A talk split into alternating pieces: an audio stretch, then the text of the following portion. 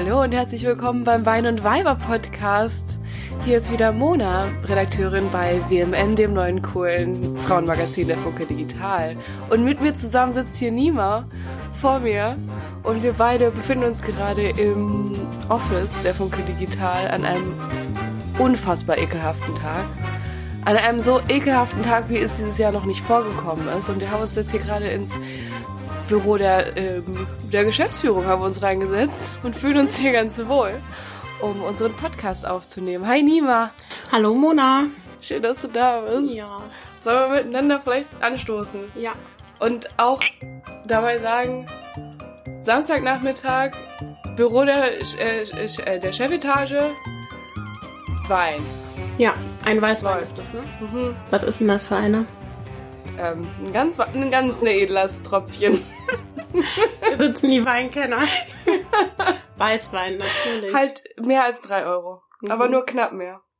Wir haben erfahren, dass die Deutschen im Durchschnitt ungefähr drei Euro für eine Flasche Wein ausgeben. Ich würde sagen, das kommt hin, also bei mir. Äh, Das ist schon wahr, ne? Ja. Das ist bitter eigentlich, ne? Total. So, kann ja nicht gut sein, was wir uns da reinzwirbeln. Nee, aber ich muss auch ehrlicherweise sagen, ich bin überhaupt keine Weinkennerin und ich finde es mal ganz schlimm, wenn ich in so einem schicken Restaurant sitze und dann kommt der Kellner irgendwie an, macht den Wein auf und dann ähm, nimmt man ja mal, also riecht man ja erstmal immer an den Glas und dann nimmt man einen Schluck und ich riech dran, denke mir, riecht nach Wein?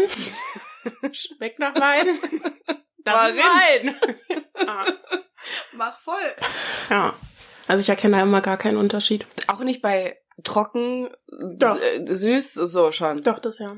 Aber Bist ich du trinke dann. Nee, süß. Du bist süß. Ja. Oh, du hast gar keine Ahnung von Wein. Nee. Nee, null. Du trinkst süßen Wein, du trinkst auch Ja. süßen Rotwein. Ja. Hart. Und manchmal mache ich mir sogar noch Süßstoff ran.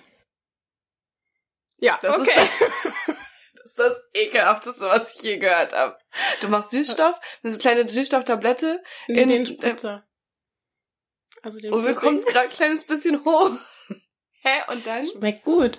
Ja, Hä? dann, dann trinke ich das weg wie so eine Ja. Limo. In so ein Rotweinglas mit 200 Milliliter Rot. Ja. Ja. okay. Gut. Wir würden dann demnächst ein Wine-Tasting vielleicht veranstalten, damit wir halt auch mal ein bisschen auf eine Länge hier gerade kommen. Das ist heftig. Aber wie Das viel gibst du denn ungefähr für einen Wein aus? Also dann bist du auf jeden Fall ein bisschen besser darin. Ich bin überhaupt, ne? ne, ähm, ich bilde mir ein, ich kenne einen Trick, wie man guten Wein erkennt. Den hat mir meine Mama erklärt. Ich habe keine Ahnung, ob der irgendwas äh, zu tun hat damit. Ähm, du musst aber darauf achten, dass er so viel Umdrehung wie möglich hat. Also mindestens 12 Prozent. Mhm. Und dabei so trocken wie möglich ist. Habe ich gehört, hat Mama gesagt. Und was Mama sagt, ist ja Gesetz. Deswegen- Aber Trockenheit heißt dann auch so, also das bezeichnet dann auch den Säuregehalt und so. Wow. Äh, nee, den äh, Süßgehalt tatsächlich.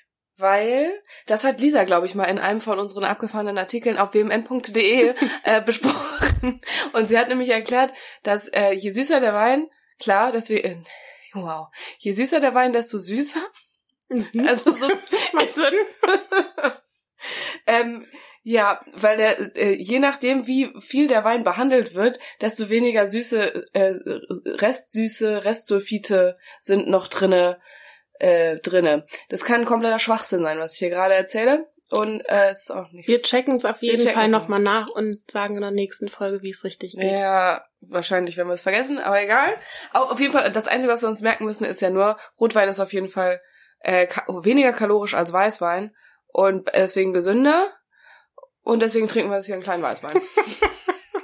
Ganz konsequent. Und ohne Süßstoff wenigstens. Was schön. Wow.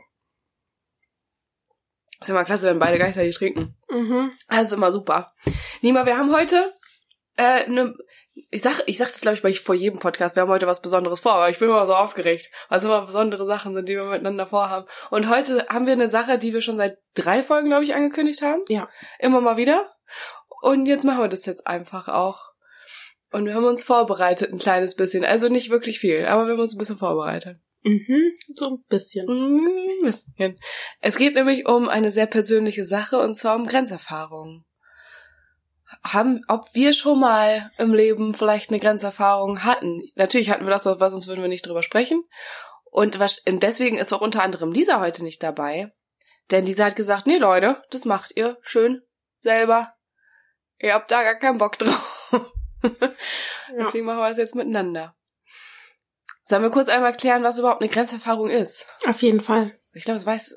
Also ich, ich wusste es auch nicht so richtig, bevor ich einfach gesagt, ja klar, ich habe Grenzerfahrung gemacht. So, stimmt es überhaupt? Ich find's aber geil, weil du hast ja so, wie ich gerade sehe, eine Definition da äh, vor dir. Ja. Und ich habe nämlich vorhin auch noch mal in der Bahn hierher gegoogelt. Ich so, okay, was ist eine Grenzerfahrung überhaupt? Zählt meine darunter? Nein, eigentlich nicht so ganz. Hä, deine zählt wohl. Ich würde sagen nein, Okay, aber ja, genau. okay. Weil wir wissen voneinander beide schon auf eine Art, was es ist, aber überhaupt nicht ausdiskutiert. Okay, ich lese jetzt einmal vor. Äh, Grenzerfahrung Substantiv feminin. Äh, Erlebnis, bei dem Körper und Psyche extremen Belastungen ausgesetzt sind und bei dem jemand seine psychischen und physischen Grenzen erfährt. So, lasst das mal kurz auf euch wirken. Also Körper und Geist, extreme Belastung. Ja, das gleiche nochmal in grün, psychische und physische Grenzen. Du würdest dich da nicht reinzählen. Doch, also wenn man es so sieht, dann doch, dann würde ich es dazu zählen. Ja, soll ich einfach mal Leg mal anfangen? los. Ich trinke Ach so, ja. Also es war im Jahr 2013. Nee, ähm, tatsächlich ist es bei mir jetzt schon wirklich äh, ja sieben Jahre her. Mm, Ich habe damals ähm, Jura studiert, ähm, weil meine Eltern das immer wollten und ähm, mein Papa war wahnsinnig stolz auf mich, äh, dass ich so ein Studium gemacht habe und ähm, hat auch immer allen erzählt, ja, meine Tochter, die wird irgendwann mal Anwältin oder Staatsanwältin und Oh. ähm, war also so ähm, und ich habe aber schon Sie ist Redakteurin geworden. Hey! Ähm, ja, und ich, äh, bei mir war es aber so, dass ich ähm, eigentlich schon immer Journalismus machen wollte. Also, ähm, was heißt schon immer, aber auf jeden Fall in den letzten Jahren von meinem Abi ist mir das klar geworden. So ab der 11. Klasse. Hab mich dann aber damals dagegen entschieden, weil diese ganze Branche ja äh, nicht ganz so gut aussah. Also es gab ja einen massiven Stellenabbau. Ähm, die, ähm, es ist ja alles auf digital umgestellt worden. Ähm, jeder hat gesagt, ey, in dem Job verdienst du nicht viel. Ähm, wenn du überhaupt einen Job findest, lass mal lieber die Finger davon und mach irgendwie was Richtiges. Wer hat dir das gesagt? Deine Eltern oder? Ja, und es gab ja auch immer so ähm, sowas wie Berufsmessen und so. Ähm, Oder wenn ich es gegoogelt habe, Google gab's ja damals auch schon. ähm, also wirklich, das war querbeet. Das habe ich aber auch in den letzten Jahren auch mal wieder erlebt, dass Leute gesagt haben, geh auf gar keinen Fall den Weg. Habe ich mir gedacht, okay, cool, dann mache ich was richtig Solides. Ähm, dann äh, studiere ich Jura. So und ähm, ich habe eigentlich schon relativ am Anfang gemerkt, so äh, ist jetzt nicht so ganz das, ähm, was ich unbedingt machen will, aber konnte es mir halt voll lange nicht eingestehen und ähm, war auch an dem Punkt, dass ich mir irgendwie dachte, ja, keine Ahnung, wenn ich jetzt dieses, also ich hatte ähm, nach dem Abi ein Jahr Pause gehabt, wo ich in der Gastro ganz viel gearbeitet habe und dann ähm, habe ich halt das Jurastudium angefangen. Und ich kam mir irgendwie schon so vor wie so ein Spätzünder, dass ich dieses eine Jahr Pause hatte und dachte mir so, oh Gott, du bist jetzt schon voll alt. und Nämlich wie alt denn? ähm, na, 21.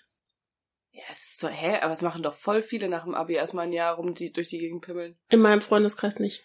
In meinem Ah, Freundeskreis war es tatsächlich so. Ja, in meinem Freundeskreis war es tatsächlich so, dass alle nach dem Abi gesagt haben, so, ich will Ingenieurin werden, ich will XY werden und haben dann direkt angefangen zu studieren. Halt auch solche Jobs, ne? Genau. Also richtige Jobs. Genau. Mhm, ja. Ja, und dann dachte ich mir, ich werde auf gar keinen Fall ja diejenige sein, die jetzt irgendwie noch so 50 Jahre durch die Gegend pimmelt ähm, und die ganze Zeit in der Gastro arbeitet und irgendwie nicht den Absprung schafft. Können wir ganz kurz, wie, wie darf ich mir dich vorstellen, in was für einer Gastrosituation? Ist es eher eine Kneipe mit so einer richtig verrauchten äh, Bardame, die dich zwischendurch zu sich zitiert? Oder hast du auch mal fünf Teller getragen und hast sie von, von rechts gereicht und nicht von links? Ähm, ich habe tatsächlich alles gemacht. Also ich habe angefangen im Biergarten im Kanz, also Café am Neuen See hier in Berlin. Und habe da am ähm, 180 Grad heißen Pizzaofen gestanden Ja. und äh, Pizzen reingeschoben. Da hätte ich dich nicht gesehen. Nein. Nö. Ja, dann ging's weiter mit den Kellnern. Dann äh, habe ich im Chor, das ist am Potsdamer Platz, habe ich da ein bisschen gekellnert. Das war eine Katastrophe. Ich kann bis heute keine fünf Teller auf, einem, auf der Mhm. Hand tragen. Also Ist dir mal richtig doll was runtergefallen? ähm, es war sehr wackelig. Kam schon aber an, so die ganzen Hände haben gezittert. Bitte Wie nehmen wir essen. ja. Ähm, genau, und dann bin ich danach in ins Borchards gegangen. Also ist ja auch Edel. Ähm, mhm. Für alle, die es nicht kennen, kannst du mal ganz kurz erklären, was von edler Laden denn das Borchards ist? Borchards ist eigentlich so das Restaurant in Berlin, wo sich die ganzen Stars und Politiker treffen und ich weiß nicht, ich glaube, wo du so 16, 18, 20 Euro für einen Schnitzel bezahlst. Ähm, Das ist jetzt nicht so wahnsinnig viel. Nee, Das kann aber auch sein, schon. dass es tatsächlich noch mehr ist. Äh, okay, ähm, und das ist nämlich tatsächlich ja 50 Meter von hier entfernt, das ist Ja. Nummer eins. Ich war mal drinne, ich, ich gebe damit ganz gerne an, hab da eine kleine Party gefeiert. Weil Es gibt, es gibt ja so ein, oben drüber ist ja so ein Ja. Club-ähnliche Gedöns. Elias Marek ist hast- Situation gewesen. Okay, du hast wahrscheinlich 38.000 Millionen von diesen Promis da gesehen. Ja, und ich musste Ja. denen allen in die Jacke helfen. Boah, von, hä? Was Ich- ist das also- denn für ein Job, Alter? ja, also sagen wir mal so, das Konzept beruht darauf, dass ähm, wahrscheinlich eher männliche Kellner rumlaufen und das Essen servieren und am Anfang stehen sehr große, sehr hübsche Frauen ähm, in High Heels und Abendkleid, die den äh, Männern in die Jacke helfen. Und ich war eine davon. Ja. Ja. Gab's dafür noch irgendwie ein Trinkgeld in Ja. das Abendkleid reingesteckt? Ins Nee. Abendkleid rein, nicht aber in die Hand. Also Gut. da ist ein bisschen was rübergewachsen. Schön, dass du jetzt bei einem feministischen Magazin arbeitest, lieber finde ich klasse. Die Vergangenheit ist nicht gut. Mega. Okay, Mhm. da hast du, das war deine letzte Station des Borcherts. Genau. Mhm. Und da habe ich aber auch schon dem Jahr gemerkt, so okay, ähm, also ich muss immer sagen, ich würde niemals sagen, dass die Gastro-Jobs beschissen waren, weil sie gehören eigentlich tatsächlich mit zu den besten Jobs, ähm, weil du, weiß nicht, die ganze Zeit mit den Leuten quatsch, du trinkst irgendwie zwischendurch, ähm, hast voll viel Spaß, ähm, es ist eine sehr lockere Atmosphäre. Aber irgendwann ähm, fehlt dir einfach dieses Nachdenken, also irgendwas mit dem Kopf zu machen und nicht nur die ganze Zeit mit dem Körper. Ja. Also so hin und her rennen, Jacken aufhängen, irgendwas hin und her tragen, ähm, sondern dass du da irgendwie denkst, oh, ich würde mal irgendwie mir mal wieder über was richtig Gedanken machen wollen. Ach so, okay, auch so längerfristig so Projekte so. Genau. Ich hatte das nie in der Gastro, dass ich das Gefühl hatte, ich mache nicht so im Kopf, weil du musst die ganze Zeit rechnen. Ich habe die ganze Zeit durch die Du hast- Gegend gerechnet. Du hast auch in der Gastro gearbeitet? äh, ja, wegen des Studiums halt. Aber und aber das war auch, glaube ich, ein bisschen das Problem, weil ich musste alles im Kopf rechnen. Und ich habe mich laufend verrechnet. Es war, es war, es waren peinliche zwei Jahre, aber scheißegal, ich relativ viel Geld gemacht damit. Ja, kein Wunder, Ja. wenn du dich immer verrechnest. Richtig, original. Das kostet jetzt mal einfach Ähm. 10 Euro mehr als ursprünglich gedacht. Ja, richtig. Ja, es ist passiert. Es ist mal Ja. aufgeflogen, aber mal auch nicht, weil die haben gut getrunken und dann war das vollkommen in Ordnung. Hattest du das mal? Das, das war meine allerschlimmste. Ich hatte es zweimal in meinem Leben. Jemand hat einen ko- kompletten Deckel voll gesoffen. Ähm, also, ne, diese Striche auf dem Deckel. 30 Bier oder so was. Und ist abgehauen. Boah. Ey, ich hab, ich hab die, den Abend habe ich geweint. Ich, sa- ich saß da weint, weil das waren scheiß 90 Euro, die von meinem Gehalt weg waren. Wirklich? Ist das nie passiert, dass einer weggerannt ist? Nee. Ich glaube, dem wäre ich hinterhergerannt. in, in deinen Stöckelschuh mit dem Abendkleid. Komm zurück. Entschuldigung. Ja, das wäre vielleicht eine Maßnahme gewesen. Krass, okay. Ja, dann hattest du nette Leute. Ja. Nett, okay. Nee, genau. Also bei mir war es halt so, dass ich, ich habe ja schon mal im Podcast erwähnt, dass ich halt in Schöneberg groß geworden bin. Die Im Hälfte Ghetto. der, genau, Ja. die Hälfte der Leute ist halt so gut mittelbürgerlich aufgestellt und die andere Hälfte sind halt einfach wirklich ähm, arme Migranten. Und bei mir war es halt immer so, dass ich gedacht habe, ich will niemals eins von diesen armen Migrantenkindern sein, das es da nicht rausschafft. So. Das war dein Ansporn Ja. an, an dein Jurastudium. Ja.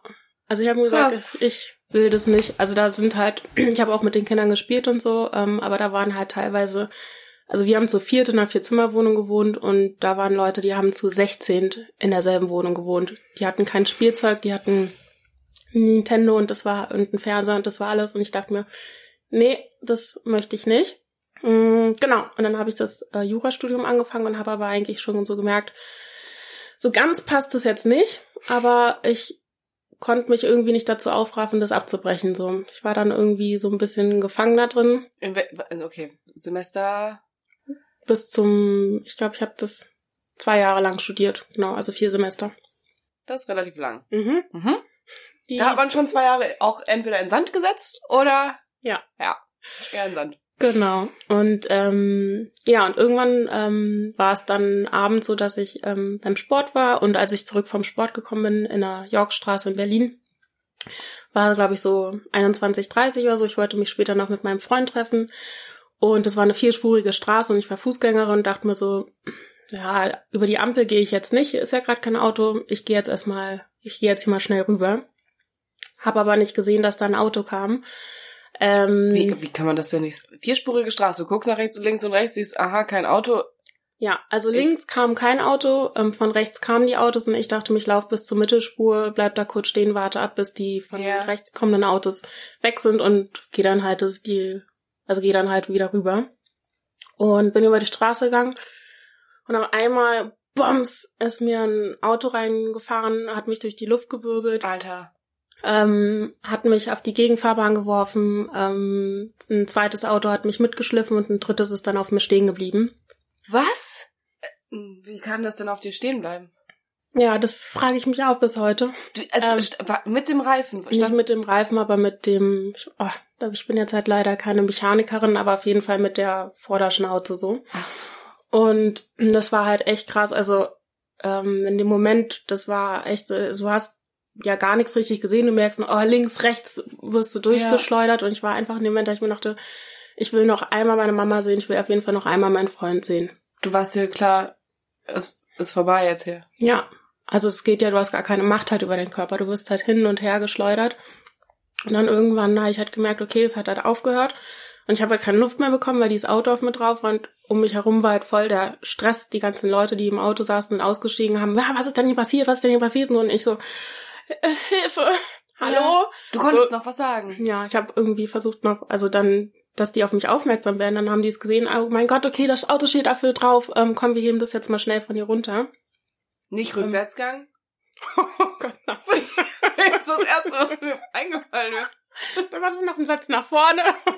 ja. Die haben das Auto angehoben, äh, alle zusammen und Genau. haben es von dir runtergehoben. Genau. Und dann ähm, lag ich da auf der Straße. Ähm, und zuerst habe ich auch gar nicht gecheckt, irgendwie was los war. Dann meinte ein Typ zu mir so, ja, kannst du aufstehen? Ich so, ja, ja. Und dann Alter. wollte ich mich hochbeugen und war so, ich habe keine Kraft, ich schaff das nicht. Mm -mm. So, mm.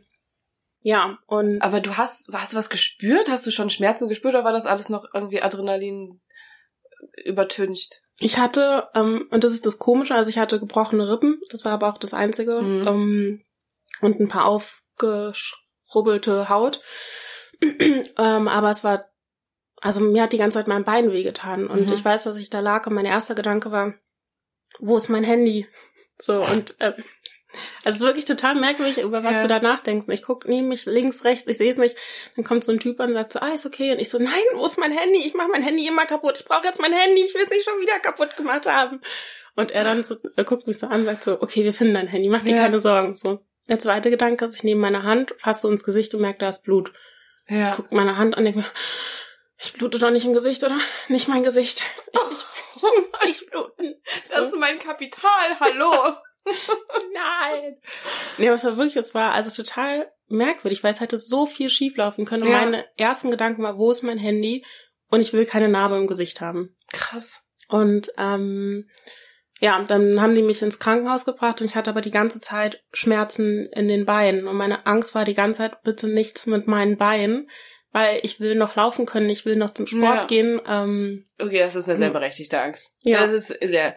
Wo Schmerz? Oberschenkel. genau. Ja. Aber okay, bei und Aber es war gar nichts, nichts. Also alles war super, aber ich hatte, ich meinte auch zu den Sanitätern so, ja, ey, mein Bein tut mir weh, ist mit den Eisen Ordnung geguckt. So, also ich denke schon, ja, alles ist wie wird schon. Das ist ein kleiner blauer Fleck. Sie sind hier 20 Meter durch die Gegend geflogen, aber das ist schon in Ordnung. Aber das Ding ist, also ich wusste bis zu dem Zeitpunkt nicht, was passiert. Ich wusste, ich hatte einen Unfall, aber ich bin davon ausgegangen, dass mich ein Auto angefahren hat und ein bisschen durch die Luft gewirbelt hat. Ja. Genau. Und dann ähm, war ich im Krankenhaus und ähm, das war so schrecklich. Also ähm, mir ging es die ganze Zeit gut und dann, ähm, ich habe also wahrscheinlich auch Schmerzmittel bekommen und die haben sich alle gut um mich gekümmert. Und dann hat mir eine Schwester das Telefon gegeben, meinte so, ja, möchtest du jemanden anrufen? Ich habe die Nummer von meiner Mutter gewählt. Und kennst du das, wenn du die Stimme von deiner Ja. Mutter hörst? Dass du, Alle Dämme brechen. Ja. Aber direkt, muss nicht was Schlimmes sein, aber auf jeden Ja. Fall. Und zwar einfach nur, Mama. Und sie ist nie mal alles okay. So, Nein, ich hatte einen Unfall. Oh, das ist aber, das ist aber auch die Frage, wie sagst du das deiner Mutter? Weil du kannst ja nicht sagen, ich hatte einen Unfall, ich bin zwölf Meter durch die Gegend geflogen oder was weiß ich. Weil deine Mama, die, die stirbt ja am anderen Ende der Leitung. Wie Ja. hast du ihr das ver... Okay, du hast einfach nur geheult. Du Ja, konntest ihr das nicht gut verklickern. ja. Nee, ich habe geheult und es hat echt lange gedauert, bis ich ihr das dann sagen konnte. Und dann ist sie halt direkt, äh, hat sich direkt auf den Weg gemacht und ist gekommen. Ja, aber genau, da war halt alles gut so. Ähm, und ich war dann halt nach dem Unfall ähm, relativ lange natürlich noch außer Gefecht gesetzt. Bei mir war es dann ähm, so, dass ich, ich hätte eigentlich in der Zeit richtig büffeln müssen für mein Studium. Natürlich. Klar, Ja, wie es halt ja, so ist immer auf den letzten Drücker, ne? Ähm, und ich habe aber gemerkt, dass ich richtig erleichtert war, dass ich gerade eine Ausrede habe, dass ich Mhm. nicht büffeln muss. So, so dieses, naja, dann schaffe ich halt das Semester nicht, aber ich hatte ja einen Unfall. Ja. Ja. Mhm. Und ähm, Sag mal, wie lange du damit zu kämpfen hattest wirklich? Wir haben ja äh, in einer der aller, in einer der letzten Folgen gehört, dass du unter anderem mit gebrochenen äh, Rippen dir gesagt hast, scheißegal, ich gehe ins Fitnessstudio und mach da ein kleines Workout. Aber das zähle ich jetzt mal nicht mehr dazu. Da konntest du ja schon wieder laufen. genau, genau. Mhm. Also ich weiß es jetzt nicht mehr ganz genau, aber ich würde sagen, ich war auf jeden Fall eine Woche im Krankenhaus und danach konnte ich mich halt auch nicht so gut bewegen. Ähm, und das ging, also es hat sich auf jeden Fall, würde ich jetzt mal so schätzen, vielleicht so sechs Wochen oder so allgemein alles zusammengezogen. Das ist scheiße lang. Ja, gerade wenn du halt auf den letzten Drücker arbeitest. Also bei mir ist es so, okay, ich hab noch 14 Tage, um diese Arbeit abzugeben. Ich muss noch 15 Bücher lesen und vielleicht auch noch zwölf Leute dazu interviewen. Genau, und das Krasse bei meinem Unfall war, dass ähm, der äh, Autofahrer, der diesen Unfall verursacht hat, das waren zwei Leute in dem Auto, die sind ausgestiegen, sind, haben geguckt, haben mich gesehen, haben gemerkt, es kriegt gerade niemand mit, wenn wir wieder einsteigen und wegfahren und sind vom Unfallort weggefahren. Die haben wirklich Fahrerflucht. Ja. Und ähm, das Ganze, also dass da jemand, also wirklich, dass da drei Autos involviert waren bei einer ähm, Fußgängerin und dass eben Fahrerflucht begangen Ja. worden ist, hat dann halt die Medien auf den Alter. Plan gerufen. Na, ja. Verst- Warte mal, okay. Die, die beiden Pärchen hatte ich angefahren. Die, du bist wegen denen durch die Gegend geflogen. Dann kam zweites Auto, hatte ich mitgeschleift, ein paar Meter. Dann kam drittes Auto, ist auf dir stehen geblieben. Ja. klar. Und alle anderen sind natürlich dahin gerannt, wo du warst und haben keine Aufmerksamkeit mehr auf irgendwas anderes gehabt. Also das Genau. war schon eine volle Straße. Genau. Und die beiden, dazu gehört äh, sehr viel kriminelle Energie, tatsächlich. Ich muss sagen, ich kann diesen Gedanken verstehen, dass man sich denkt, also dass man aussteigt, sich denkt, oh mein Gott, fuck. Und Angst bekommt, wieder einsteigt und Ja. wegfährt. Aber das, ähm, Die wusste ja nicht mal, ob du noch lebst. Also ich denke mal, sie hat mich gesehen und gehört, so, oder er, ich weiß ja nicht, wer das jetzt genau war. Auf jeden Fall ist es halt danach durch die Medien gegangen. Also es haben wirklich viele Medien über diesen Unfall berichtet. Ja. Und spätestens da hätte ich doch irgendwie gesagt, okay, keine Ahnung, die bleibt auf den Kosten sitzen, was da alles kaputt gegangen ist. Ähm, ich frag mal, wie es der geht oder so. Es kann ja einfach aus Versehen gewesen sein. Ich melde mich da nochmal. Und es ist aber, also der Fahrer oder die Fahrer wurden bis heute halt nicht gefunden. Krass. Ja. Also Okay. herzlichen Dank. Ja, Sch Shoutout an euch. Ja. Heftig. Okay, das ist natürlich in dem Moment, wo du wegfährst, ist natürlich eine krasse Straftat. Ja. Also die, was würde passieren mit denen? Wegges weggesperrt. Schon. Ich weiß es gar nicht. Also die wussten, wir gehen jetzt mal davon aus, die wussten nicht, ob du tot bist. Die, das war deren Schuld, dass sie dich angefahren haben. Ja. Die haben, sind auf jeden Fall zu schnell gefahren und haben nicht richtig geguckt und Ja. also verschuldet und Fahrerflucht. Mm, ja, gut, nee, wahrscheinlich wäre das. Nee. Nee. Die hätten ihr Weihnachten auf jeden Fall nicht zu Hause verbracht und die dachten sich, nee, ich will aber die Weihnachtsgans von Oma. Ja. Scheiße, Alter, das ist krass. Aha. Und wie hast du das dann, also wieso ist das dann nachher in den Medien gekommen? Wie, wo, also du hast es dann erzählt, die beiden, da war eigentlich noch ein anderes Pärchen, das mich hat angefangen, oder? Also ich, ähm, also ich wollte gar nicht mit den Medien sprechen. Also war jetzt auf jeden Fall nicht mein erster Gedanke. So, mir ist hier mal was passiert, jetzt gehe ich mal aber und spreche darüber, sondern irgendwann habe ich die Tür aufgemacht und dann stand da eine Bildreporterin vor der Tür und Oh ich war Gott. so, was? Woher habt ihr meine Nummer und woher wisst ihr, wo Ja. ich wohne? So, er hat halt die Tür wieder zugehauen. Ja, ist Bild, ne? Die Ja. sind gut. Die Ja. sind äh, Recherche-Profis an der Ja. Stelle. Mhm. Und das ging dann aber trotzdem halt immer weiter. Dann hat sich noch RTL gemeldet, ähm, das RBB. Und meine Mutter war halt so nach dem Motto, sprich mit denen, vielleicht können wir so Druck aufbauen und vielleicht finden wir so die Fahrer. Habe ich gesagt, okay, ich mach das, mach's aber halt anonym, so, weil ich will Mhm. halt nicht immer dieses Unfallkind sein. Ähm, genau, und dann habe ich mich mit den Journalisten getroffen und über den Unfall geredet. Du hast es gemacht, weil du nicht für immer das Unfallkind sein möchtest. Ja, Weil jetzt wärst du okay, jetzt vielleicht irgendwann nicht mehr, aber du wärst auf jeden Fall erstmal bekannt gewesen als die ich schwärz an und bin ein armes kleines mit gebrochenen Rippenkind. Genau, genau. Aha.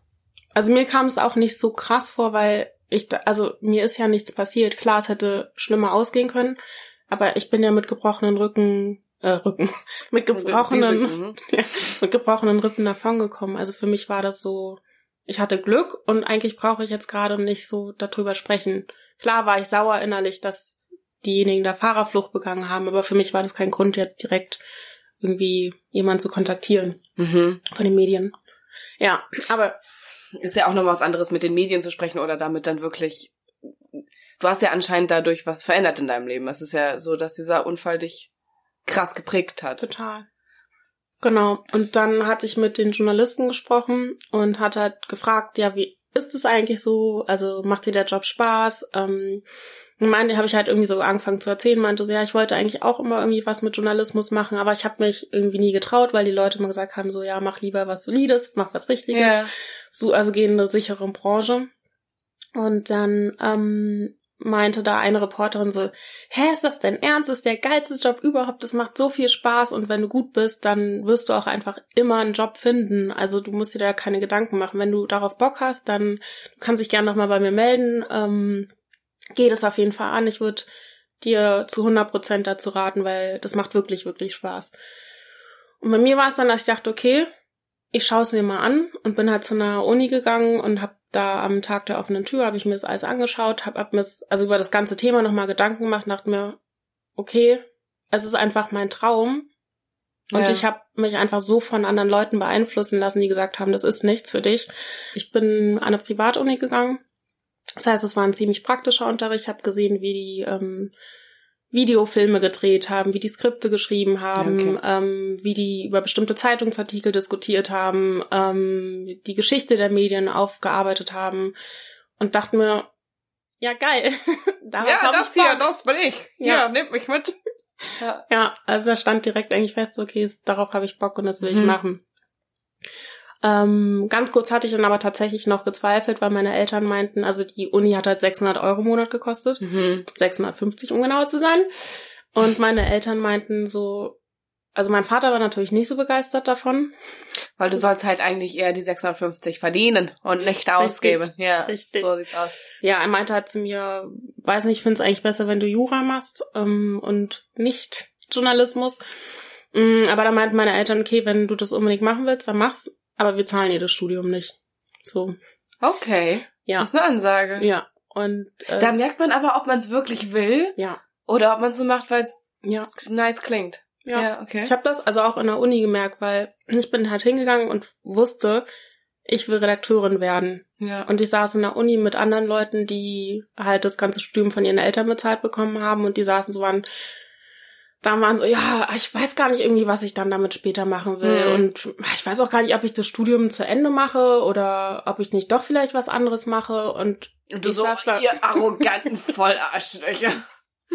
ja, ich dachte mir einfach ich nur so, ich weiß ganz genau, wofür ich dieses Studium mache. Ja. Ich muss gar nicht darüber nachdenken irgendwie, was es noch alles für Optionen gibt. Also für mich war halt mein Ziel ganz klar. Und rückblickend betrachtet war dieser Unfall einfach das Beste, was mir je in meinem Leben passiert ist. Ähm, danke an die beiden, die da abgehauen sind. Klasse, gut gemacht. Okay, ja. weil du dadurch genau wusstest, ich muss, ich mach das ja nicht zu Ende, ich mach was, was ich wirklich will. Genau. Und ich weiß nicht, ob ich sonst den Absprung geschafft hätte zu sagen, ähm, ich brech das ab, was mich nicht glücklich macht. Wie lange hat das gedauert, bis dein Umfeld dann nachher auch gesagt hat, geil, machen wir so, finden, finden wir gut? Oder mhm. ist das immer noch nicht so? ähm, na doch, meine Eltern haben sich schon damit angefreundet. Ähm, so langsam. ähm, nee, also es hat tatsächlich, glaube ich, auch ein Jahr oder so gedauert. Auch bei meinen Freunden war das dann so, hm, ja, wart, wir warten erst mal ab, ob du das Studium wirklich durchziehst. Und na ja, es könnte ja auch wieder sein, dass es dir nicht so viel Spaß macht wie Jura. Aber ich glaube, man hat das dann relativ schnell gemerkt, dass ich sehr, sehr mhm. zielstrebig bin. Und das halt aus einem bestimmten Grund mache. So. Und ähm, ja, heute ist das jetzt eigentlich kein Thema mehr. Also, ja. Wie hast du das dann finanziert? Ähm, sehr viel gearbeitet und einen Studienkredit aufgenommen. Ach, du hast einen Kredit aufgenommen. Mhm. Schlau. Ja. Sonst ist es auch wirklich, also Das ist, du, ja, du hast halt kaum Geld du hast einfach, einfach während des nichts. Studiums. Ja. Ja. Funktioniert einfach nicht. Ja, weil das Deswegen auch der 3-Euro-Wein. Ja, es wird auch noch ein paar Jährchen so gehen, oder? Scheiße. Ja, aber also das ist, ist glaube ich, schon die schlaueste Idee dafür, einen Kredit aufzunehmen, wenn du halt wirklich, ähm, weiß nicht, was dann 2000 Euro oder 1500 Euro im Monat verdienen musst, neben einem Vollzeitstudium. Äh, ja, da schläfst du nicht viel halt. Und nee, das ist ungeil. Ja. Dann kann man auch nicht wirklich dieses Studium genießen, das wäre auch scheiße. Ja. Clever, clever gemacht. Okay, ganze Erfahrung ähm, damit zusammengefasst. Wie Ein war Satz. Ähm, manchmal muss man ungewollt an seine Grenzen kommen. Schön. Voll schön. nee, scheiße. Voll scheiße. Nein, aber tatsächlich, krass. ich glaube halt, manchmal müssen beschissene Sachen passieren, damit überhaupt halt Platz gemacht wird für etwas, was halt noch schöner ist. Ja. Ja. Aber wie sieht es denn bei dir aus? Weil ich glaube, du hattest eine komplett andere Grenzerfahrung als ich. Ne? Ja, voll. Und ich denke mir jetzt so- im Nachhinein so, ja, ähm, das ist jetzt hier nicht das Gleiche, weil ich habe halt, also meine Grenzerfahrung ist selbst initiiert gewesen und hat mein Leben auf eine Art verändert, aber dein, dein, du, du, ähm, bist krass. Das, dein Leben hängt an einem seidenen Faden auf eine Art. Ja, weil Heftig. Aber ich finde es eigentlich viel spannender zu sagen, ey, ganz ehrlich, ich gehe selber, also ich wähle mir bewusst eine Grenzerfahrung aus, weil ich, also ich hätte mich so- das nämlich zum Beispiel nicht getraut. Ich musste ja zu meinem Unfall, wurde ich ja gezwungen.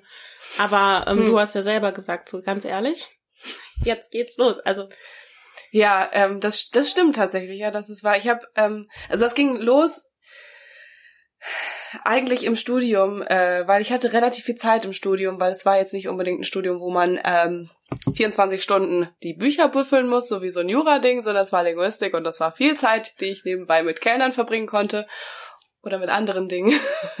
Und deswegen habe ich äh, ein, ein Buch gelesen.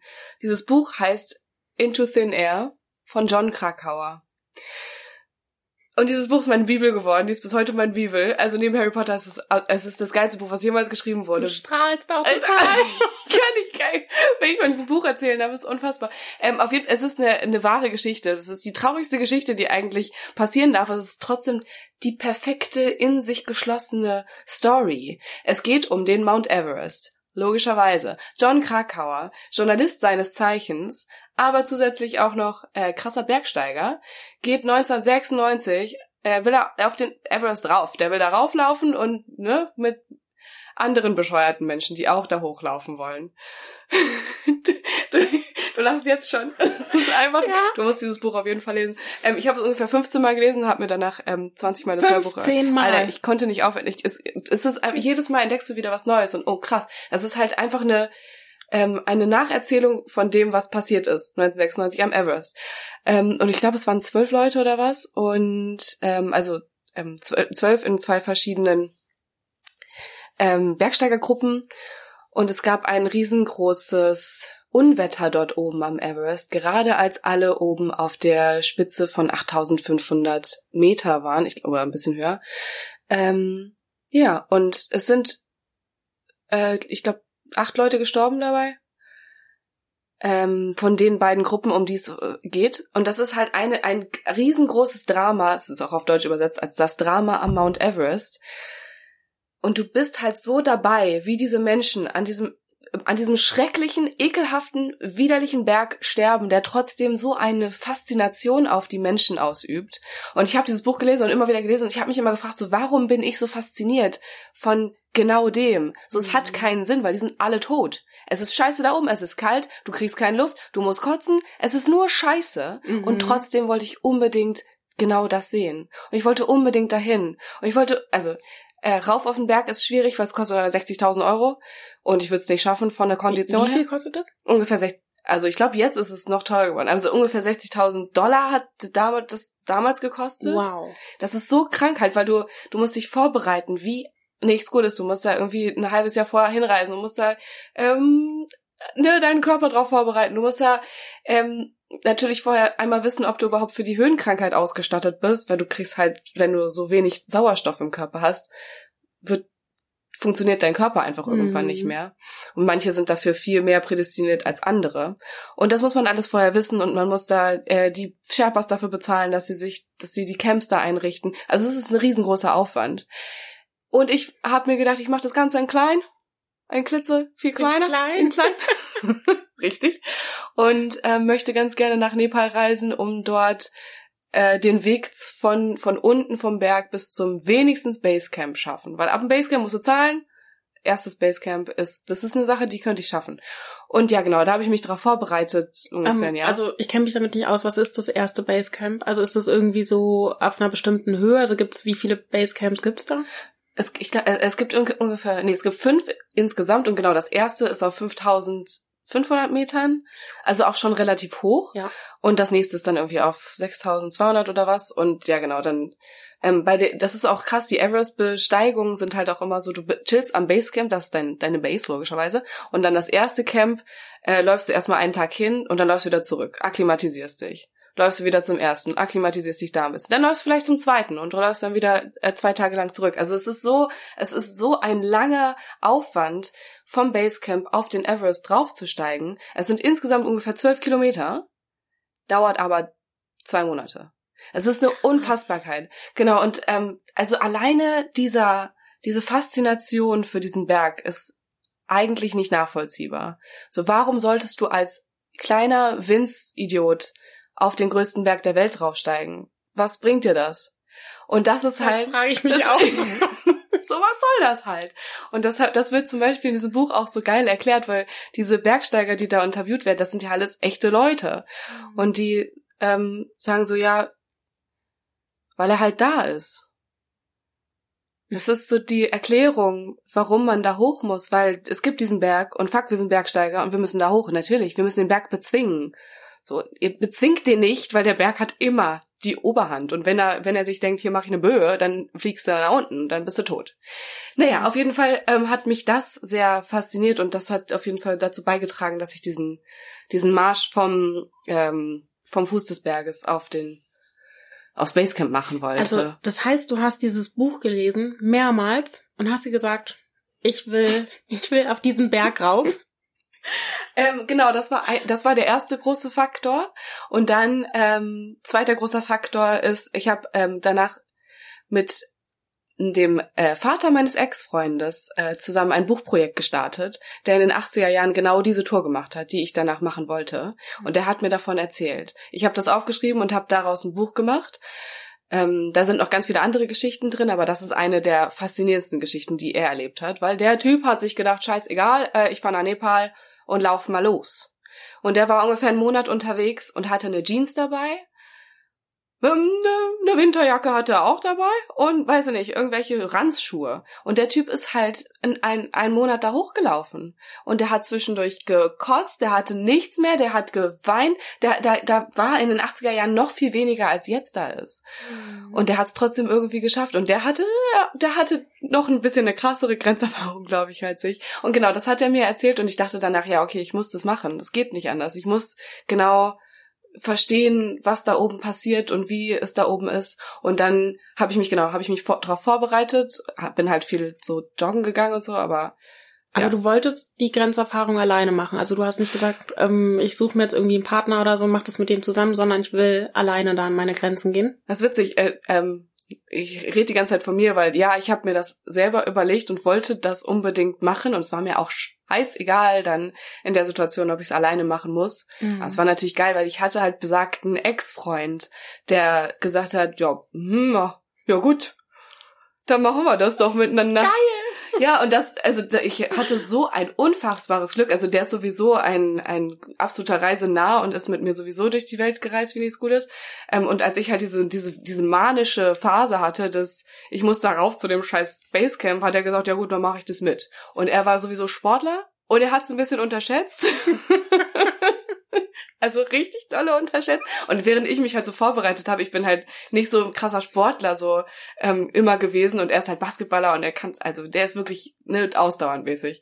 Aber der hat sich halt gar nicht vorbereitet. Und dann waren wir, sind wir halt irgendwann angekommen nach diesem ganzen langen Training. Ähm, und wir sind in Giri gestartet, es ist ein kleines Dörfchen und wollten dann halt die nächsten 20 Tage laufen.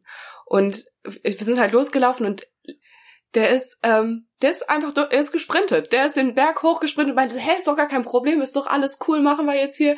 Und nach ein paar Stunden hat er halt gemerkt, so, oh, das wird, das, das, das wird heftig. Das wird hier eine heftige Nummer. Es hat, es hat äh, keinen Tag gedauert, bis wir beide uns richtig in die Haare gekriegt haben. Das glaube ich. Hass. Nima, es war Hass. Und nach dem ersten Tag Wandern ähm, man kommt da mal zwischendurch in so kleine Lodges rein, ähm, wo man dann schlafen darf. Da gibt's halt ähm, ein Feldbett und eine Decke und dann kannst du kannst dich da reinlegen, kannst du pennen.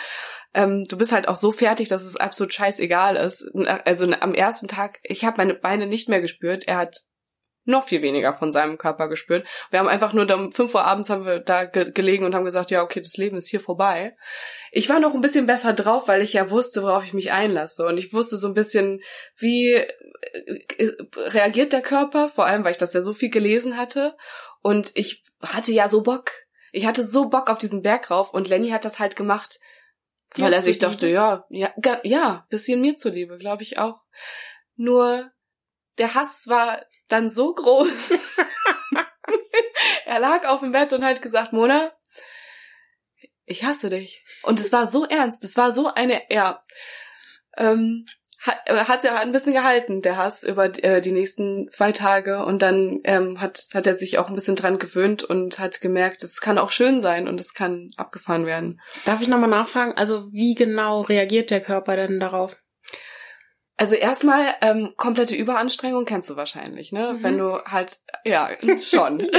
Sie weiß, was es bedeutet. Also ähm, du fängst halt irgendwie an bei 2000 Metern, da ist noch kein Problem mit Sauerstoff. Das ist erstmal nur komplette Überanstrengung. Du hast deine, du weißt nicht mehr nach ein paar Stunden, wie deine Beine reagieren, die wabbeln einfach nur noch durch die Gegend. Dann läufst du ja nicht nur hoch den Berg und es ist keuchend anstrengend, sondern läufst halt auch immer wieder runter. Es ist ein einziges 500 Meter rauf, 500 Meter runter, rauf, runter, rauf, runter, weil es ist ein riesengroßes Gebirge, äh, Gebirge.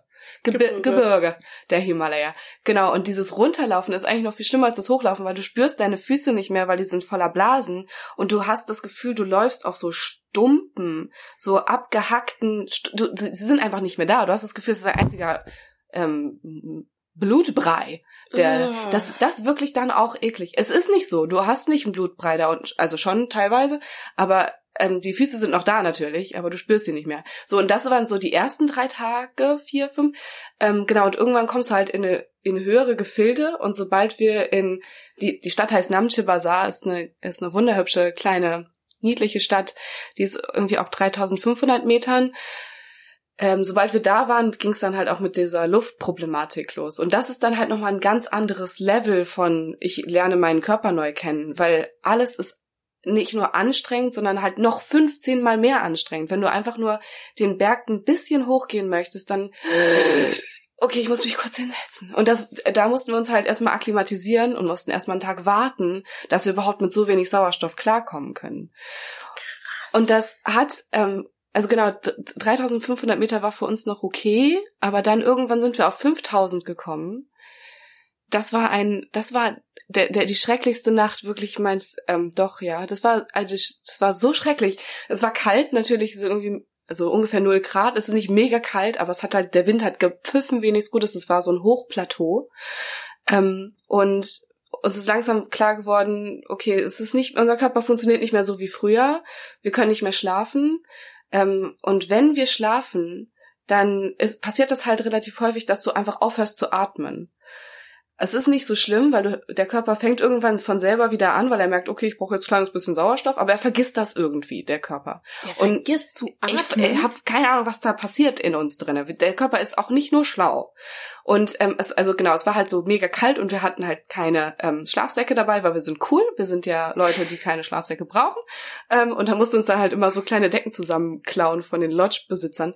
Ähm, und immer, wenn ich neben Lenny lag und gemerkt habe, er schläft, dann hat er aber zwischendurch aufgehört zu atmen. Und ich dachte so, Alter, der, hm. der stirbt doch jetzt hier mir nicht weg.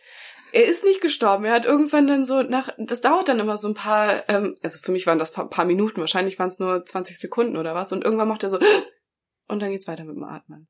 Und das war, das war schon hart, äh, ähm, zu merken, so de dein Körper macht jetzt gerade nicht mehr so mit, wie er eigentlich sollte.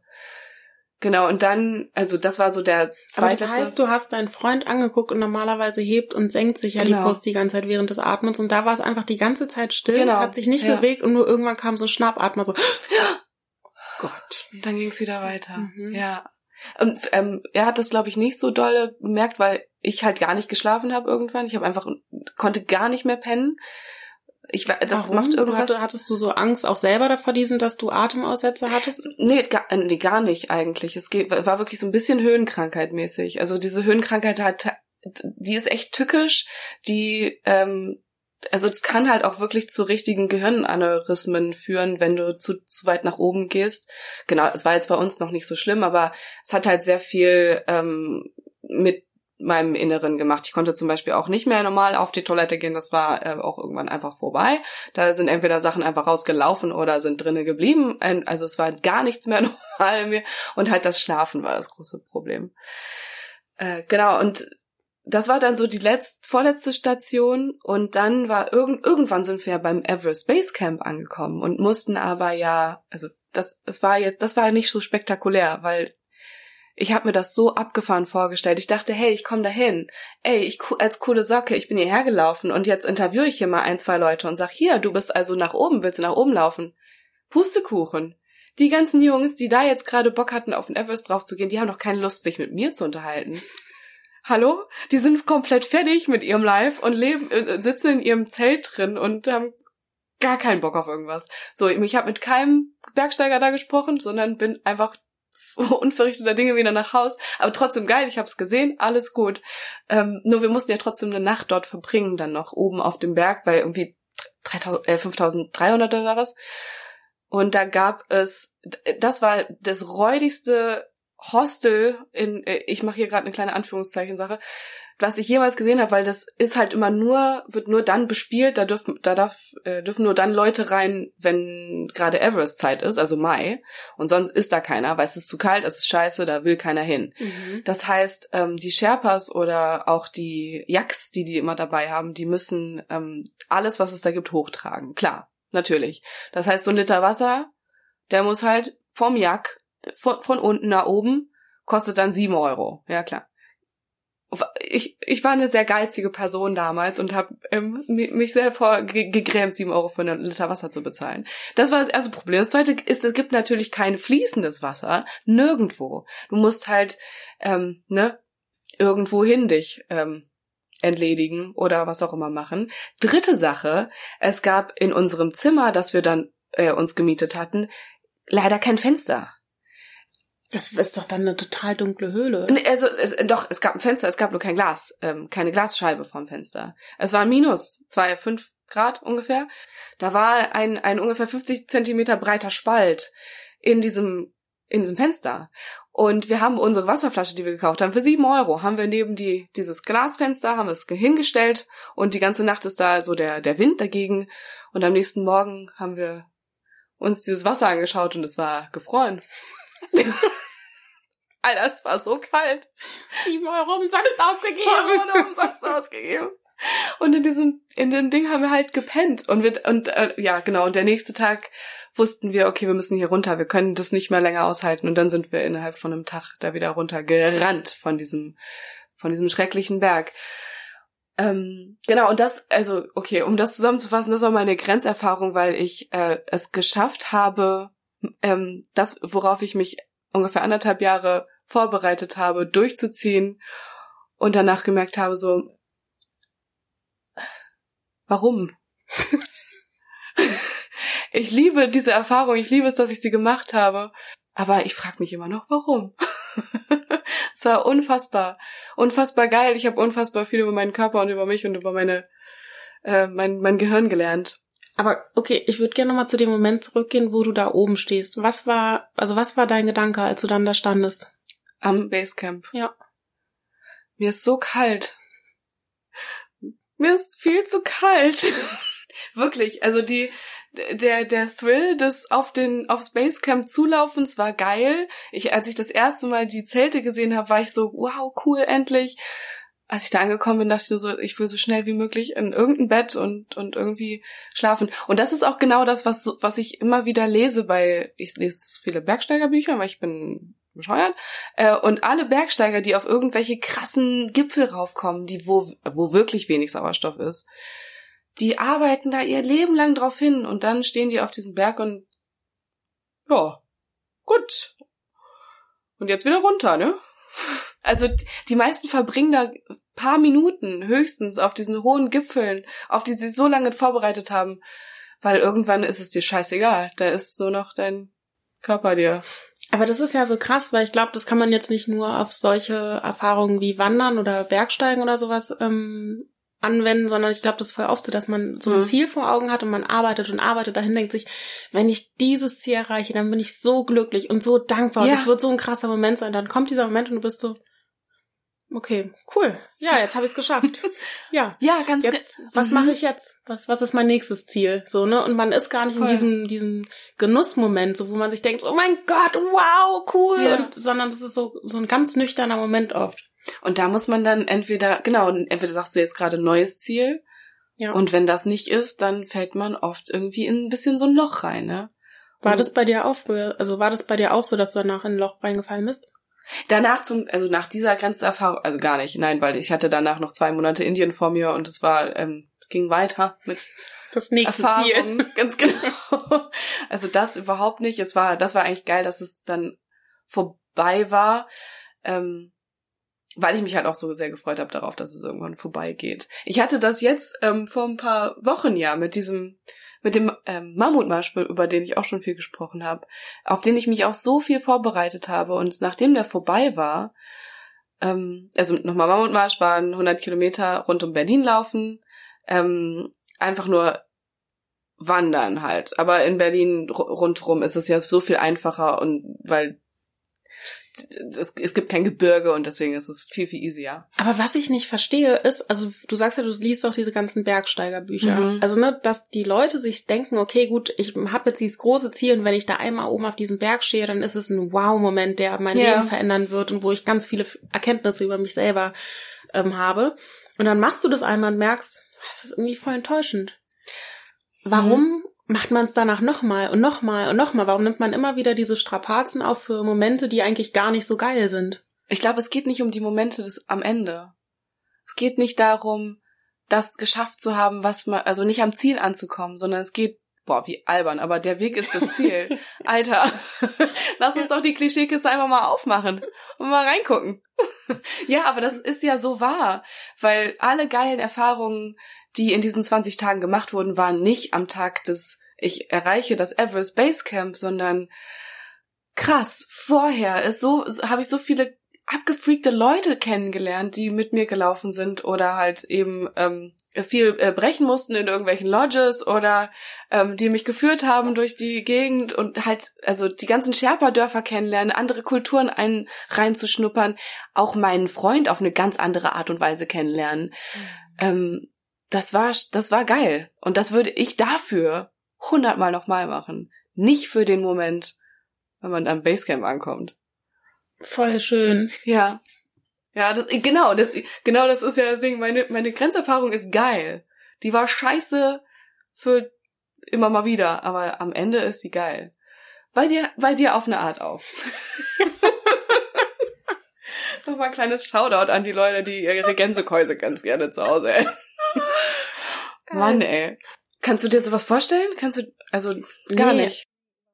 Aber ich find's total, also ich weiß nicht, dann bin ich vielleicht doch ein bisschen spießig so. Aber es sind ja total viele Leute nach dem Abi irgendwie mhm. ähm, ins Ausland gegangen oder sind reisen gegangen und irgendwie war ich halt immer hier in Berlin. So habe, glaube ich, wirklich immer so meinen Beruf auch oder mein, mein Studium irgendwie gesehen, dass ich da dachte, okay, da will ich halt schnell, schnellstmöglich irgendwie vorankommen. Richtig karrierebewusst, du ja, also auf jeden Fall nicht komplett jetzt, dass ich dachte, so, ah, Karriere ist das eine und alles, aber es ist mir schon wichtig. Und ich hatte halt ja meinen Freund hier, so, ja. also mit dem ich ja schon seit zehn Jahren zusammen bin. Das heißt, irgendwie wollte ich auch mit ihm die Zeit verbringen und auch bei meiner Familie und meinen Freunden sein. Also ich bin so ein richtiges Nesthäkchen. Ja. So, also für drei Wochen oder für vier Wochen oder sowas gehe ich voll gerne raus und lerne irgendwie mal was anderes kennen, aber halt nicht jetzt für eine längere Zeit, also nicht so für drei Monate. Deswegen finde ich es voll spannend, wenn wenn jemand das anders macht, wenn jemand sagt, so ganz ehrlich, ich breche jetzt komplett aus meinem Alltag aus und lerne mal eine neue Kultur kennen oder ich mache mal was, was ich noch nie gemacht habe. Ja, es ist halt so eine Sache, die kann man sich so einfach leisten, wenn man so jung ist und wenn man sich so das, wenn man gerade nichts hat. Also, weil das ist ja schon wieder was anderes, weil du sagst zum Beispiel, du hast deine Freunde hier, du hattest deinen Freund auch hier, was mega wichtige Scheiße ist. Und ich hatte halt so den, die perfekte Situation. Mein Freund war der der hat mir gesagt, Kind, du musst jetzt hier, pack deine Sachen, aber pack bloß nicht zu viel Tussentäschchen ein, weil wir laufen jetzt, wir laufen jetzt hier eine Runde und, und fahren drei Monate durch Indien. Also der, genau, deswegen hatte ich, war ich halt in so einer perfekten Position dafür mhm. und ich hatte mhm. jetzt auch nicht wirklich ein, ähm, Verpflichtung zu Hause. Und ich glaube, wie alt warst du da? Also in was für einer, in was für einer Lebenssituation warst du, als du es gemacht hast? Ja, nach dem Studium. Alles war fertig durch mit dem, also genau, Wohnung gekündigt, Studium fertig, wohnen bei Mama auf der Couch, Geld gespart, richtig viel Geld mhm. gespart. Das war halt, das ist auch noch eine von den mega wichtigen Sachen. Ich habe halt mega viel gearbeitet während des Studiums und nur deswegen hat das ja auch funktioniert. So, wenn du halt, du kannst natürlich nach ähm, Asien reisen für sechs Monate, wenn du richtig Kohle hast. Mhm. Alles, also dann ist es einfach nur entspannt. Dann hast du nie das Gefühl, dass du äh, zwischendurch auf, auf, auf der Straße pennen musst. Auch wenn es zwischendurch vielleicht geil ist. Aber du hast immer so diesen, äh, das Auffangnetz. Ja, also deswegen würde ich jetzt nicht sagen, dass, ja. Aber das heißt, also du hast jetzt ja vor ein paar Wochen nochmal diesen Mammutmarsch gemacht. War das so wie so ein, so ein Revival von, von deiner Bergwanderung? Also nur halt in viel kleiner? Ich, ein bisschen, ja, also die Vorbereitung auf jeden Fall, das war wieder so geil. Ich habe wieder ein richtiges geiles Ziel vor Augen. Und im Nachhinein ich habe diesen Mammutmarsch ja äh, eigentlich angefangen mit einem mit einem guten Arbeitskollegen von uns beiden. Und der ist ja hat ja dann irgendwann nicht mehr mit mir laufen wollen.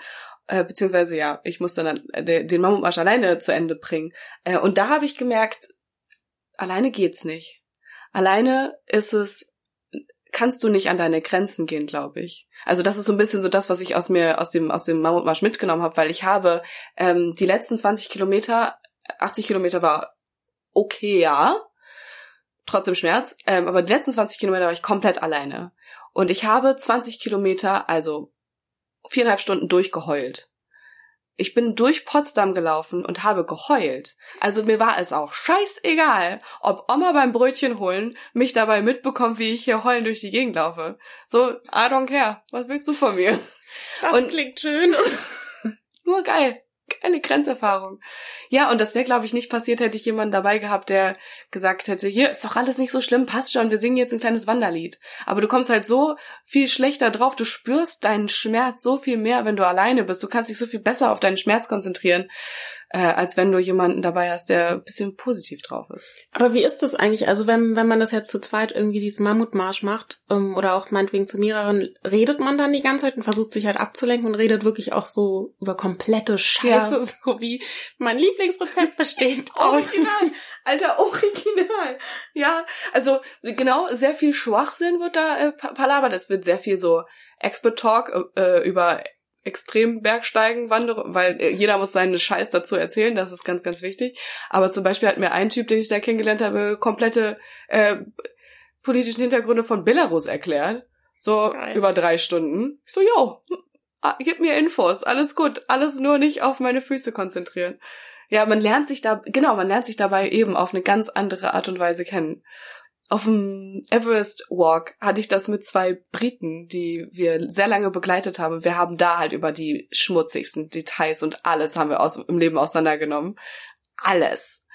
Und nachher haben wir uns wieder getroffen in, in Kathmandu, in der, in der Hauptstadt, und haben da ähm, uns zum, zum Pizzaessen oder was verabredet. Und wir haben uns alle so angeguckt, so, hm, hm, wir sitzen jetzt hier in einem feinen Restaurant und wir wissen alles voneinander, aber irgendwie ist es eine andere Stimmung und irgendwie können wir jetzt gerade nicht auf der gleichen Ebene viben wie auf der Flur, auf mhm. der Weiten. Ja, es macht irgendwie was mit, mit der Psyche. Und was wirst du jetzt aber rückblickend betrachtet sagen? Also was hat sich bei dir so verändert? Also vielleicht auch im Denken oder hast du irgendwas, wenn du jetzt im Alltag bist, wo du sagst, okay, das hat es mir gebracht? Es ist schon wieder eine kleine Klischeekiste, die ich hier gerade aufmachen muss. Wir machen die Wir auf. machen die auf. Wir machen die gleich wieder zu. Aber ich, ganz ehrlich, ich, ich schaffe alles. Wenn ich mir richtig was vornehme und dafür arbeite, dann kriege ich das hin. Mit Hilfe, weil ich hätte das, also das ist ja auch das, alleine funktioniert's halt nicht. Ich brauche Menschen, die unterstützen und die sich besser auskennen, aber wenn ich richtig, richtig reinbutter, dann schaffe ich alles. Ja. Das Voll wird jetzt durchgezogen. Ja, geil. Ich würde mal sagen, das stoßen wir Oh, kurz ein kleiner an, ne? Anstoßsong. Nima. Mein Wein ist schon fast alle. Und lauwarm. Mhm. Darf ich nochmal nachschenken? Ja. Ja.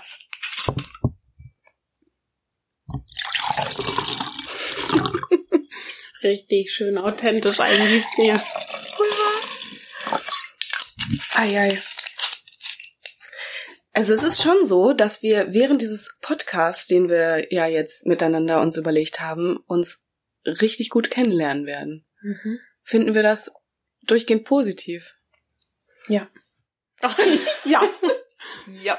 Doch, weil ich finde das voll spannend, weil ähm, ich habe ja, also mein, wir arbeiten jetzt ja zwar jeden Tag miteinander, aber ja digital. Also ich arbeite im Homeoffice, du bist ja meistens im Büro.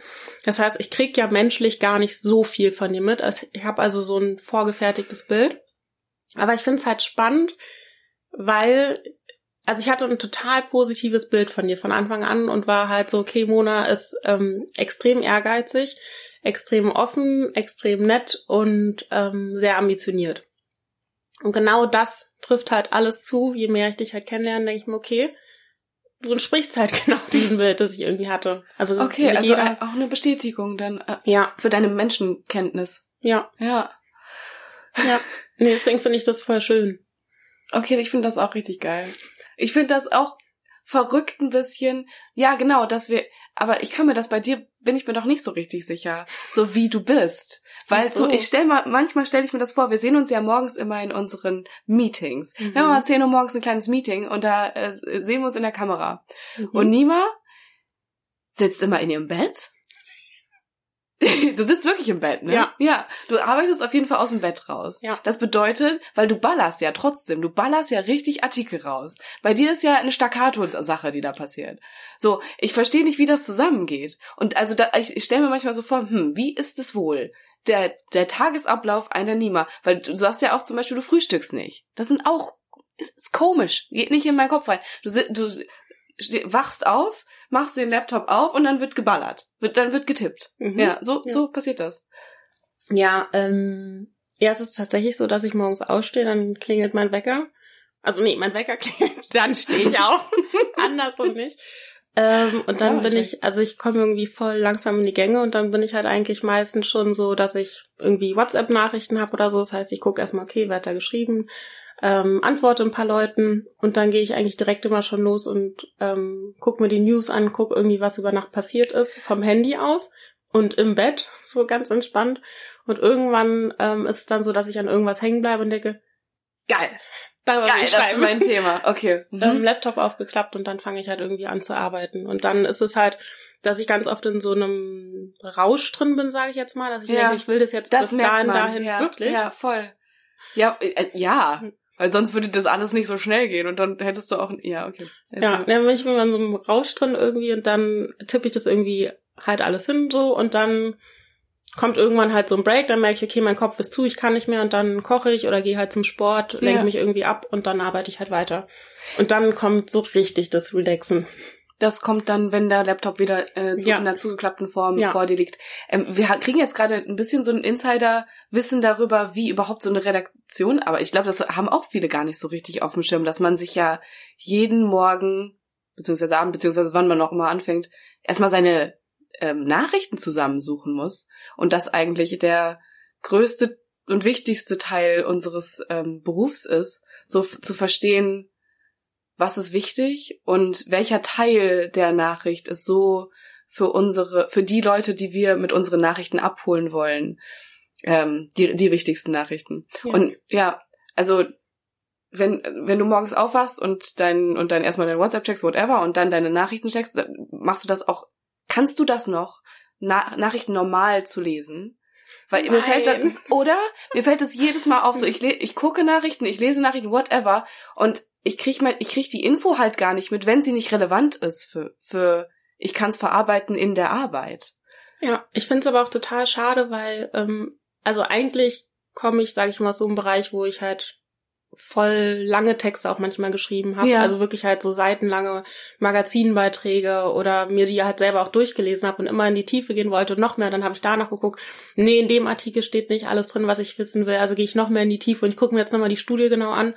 Und ich merke halt, dass ich das gar nicht mehr kann. Also meine ja. Aufmerksamkeitsspanne ist so kurz geworden, dass ich eine Überschrift lese und entweder lese ich aus der Überschrift schon die News raus, oh Gott, denke, okay, ja, okay, ich muss da gar nicht mehr draufklicken oder ähm, ich, ich mhm. scroll mhm. nur noch durch einen Artikel durch, weiß ganz genau, okay, in dem Absatz steht die Info drin, okay, weil. Du siehst eine Headline, okay, da drin, genau. vielleicht könnte ich noch ein bisschen überfliegen und dann, ja. Genau. Aber weil man halt auch, also es ist so eine Welt, wo du überflutet wirst mit Nachrichten. Also sei es jetzt aus dem privaten Bereich, dass jemand sagt, hey, ganz ehrlich, wir kriegen ein Kind und ähm, wir sind schwanger, sei es irgendwie das. Äh, sollen wir, sollen wir Nein.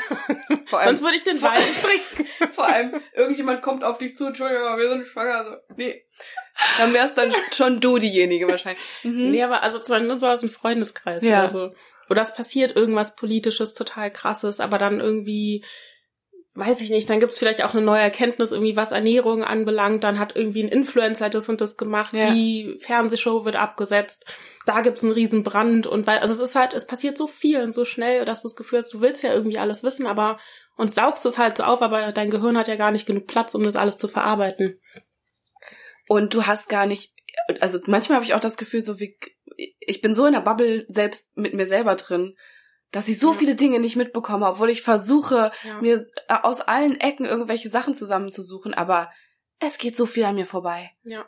Aber ich finde das auch okay, weil ich meine, ähm, keiner ist, glaube ich, Experte in jedem Bereich. Und ich würde ja. zum Beispiel sagen, so alle wissen immer, okay, wer ist im Dschungelcamp drin, was gibt's für eine TV-Show, ähm, weiß ich nicht, nackte Leute daten sich irgendwo. Ja. Und, ich, und sowas krieg ich zum Beispiel nicht mit. Da, da stehe ich hm. total vom Holzpfad und denk mir, was wurde abgesetzt? Was? Dschungel, wohin? ja. Wer hat Kakerlaken gegessen? Weiß ich nicht. Ja, ja, okay, das ist einfach auch nicht deine Riege. No, mhm. no. Ist dir auch nicht schade, dass du das nicht mitbekommst? nee. Nee. Aber mich würde es nochmal interessieren, weil du meintest, äh, du bist manchmal verwirrt. Also was genau passt jetzt bei dir nicht in mein Bild rein, das du von mir hast? Du bist ich habe das ja schon mal in unserer ersten Folge gesagt, dass du so ein sehr anmutiger Mensch bist, der aussieht, als hätte er sein. Nima explodiert gerade kleines bisschen ja. Kopf. Ich hab's gerade ich hab, gesehen. Ich hab so, nein, nein, nein. live Naja, du siehst halt so adrett aus und du siehst so aus wie jemand, der äh, im Borchardt steht mit einem kleinen Arbeit Abendkleid an und da ähm, Erfrischungstüchchen durch die Gegend reicht. Keine Ahnung, was ihr da alles macht. Und dann das zusammenzubringen mit jemandem, der aus dem Bett heraus Artikel schreibt über, warst du heute schon auf Klo? ähm, das passt dann nicht so richtig zusammen. Und das ist so lustig. Dann bist du so ein sehr ähm, breit gefächerter, breit, breiter gefächerter Charakter, als dein, äh, dein anmutig, anmutiges Antlitz es das heißt, du, würde, du würdest wahrscheinlich sagen, ich bin, also ich sehe auf den ersten Blick ernster aus, als ich dann letztendlich bin. Oder, oder verschlossener. Professioneller. Okay. Ja, mhm. ja, verschlossener. Ne, ich weiß nicht, ob das verschlossener ist, weil ähm, du kommst halt so rüber, als würdest du dein Leben und dein Privatleben genauso wie äh, berufliches Leben komplett auf der Reihe haben. Und jemand, der aus dem Bett ausarbeitet, da würde ich erstmal sagen, so du hast das Leben erstmal nicht komplett auf die Reihe gekriegt. Genau. Ganz ehrlich, ich bin so froh, dass in diesen Videokonferenzen, dass man nur den Oberkörper sieht. Weil, ganz ehrlich, ich und bin so nackt. jemand, der so ja, mit so einem hässlichen Schlipper da irgendwo sitzt. Oben aber eine Bluse angeschminkt, nicht geduscht und keine Zähne geputzt. Und wenn es dann an der Tür klingeln würde, müsste ich dem nackten Po hinrennen. Ja, würde jeder wahrscheinlich sehr begrüßen, der da bei dir Tür. War das auch so äh, bei unserem Interview mit dem mit dem Haider? Mit dem Lars Haider. Nee, an dem Tag war ich tatsächlich hattest äh, richtig du, angezogen. Hattest du was Richtiges an? Ja, ja. war ich ganz stolz. Merkt man das nicht auch in der Stimme sogar? Ist das nicht so ein, so ein Klischee, dass man nicht äh, nackt telefonieren darf, weil man das in der, in der Stimme merkt, ob man was Gutes anhat oder nicht? Mhm. Ich glaube, ähm, Jonas, also unser Kollege, hat darüber mal einen Artikel geschrieben, dass, ähm, dass Kleidung extrem viel mit einem macht, also auch wie man selber auftritt. Ja. Aber ich muss auch sagen, ich kenne das selber von mir auch. Also wenn ich jetzt irgendwie ungeschminkt und in Jogginghose ähm, mit einem Kasten Bier aus Rewe rauskomme und irgendwie meinen Chef treffen würde, dann wäre ich auch irgendwie so, so Ja, äh, ja, voll. Ja. ja, eigentlich bin ich professionell, nur gerade nicht. Den Kasten Bier in der Hand. Also es macht schon, glaube ich, echt viel. Es macht mit dir selber viel, aber es macht halt auch natürlich mit der Außenwirkung viel. Aber ich finde es ganz spannend, also was du nämlich zu mir jetzt sagst. Ich hätte nämlich gedacht, dass ähm, du mich ernster einschätzt, als ich bin. Ich bin manchmal auch extrem ernst, aber ähm, das sagt zum Beispiel eine meiner besten Freundinnen immer, dass ich ähm, einen sehr bösen Blick habe und sehr verschlossen wirke. Und man dann, und wenn jemand was erzählt, dann nick ich immer mit dem Kopf und habe so einen ernsten, analysierenden Blick, so mhm, mhm, mhm.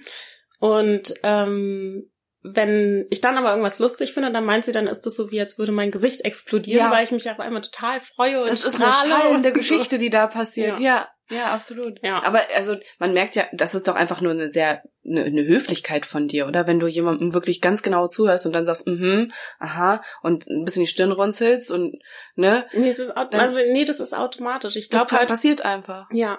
Und Also es ist so so aktives Zuhören, was du tust, Ja. dass du Nee, gar nichts ich, mitbekommst. nee, ich ärgere mich immer selber, dass ich so bin. Ich würde es eigentlich gern nicht machen. Also ich würde gern einfach nur dich starr anschauen, äh, anschauen, nee, weil ich weil es, weil es mich nervt, weil mein Gesicht ist ja, also wenn zum also für die Zuhörer zum Beispiel, wenn Mona was erzählt, dann und ich finde es total spannend oder stimme mir zu, dann nicke ich immer die ganze Zeit Ja. mit dem Kopf und bin so, mhm, mhm, mhm. Und das nervt mich selber. Hä, das ist okay, das ist glaube ich perfekt für einen Journalisten.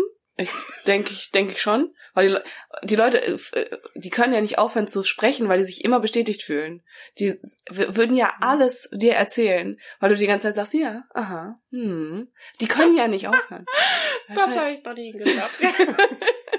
die hören sich dann noch Sprich weiter sprechen. Auf jeden Fall. Ja. Ich muss dir ganz ehrlich sagen, halbe, nee, mehr als eine halbe Flasche Wein ist weg und ich glaube, ich habe das meiste davon getrunken. Ich habe richtig einen Sitzen. Wirklich? Ich habe richtig einen Sitzen. Es ist richtig doll warm hier. Nee, mir geht's gut.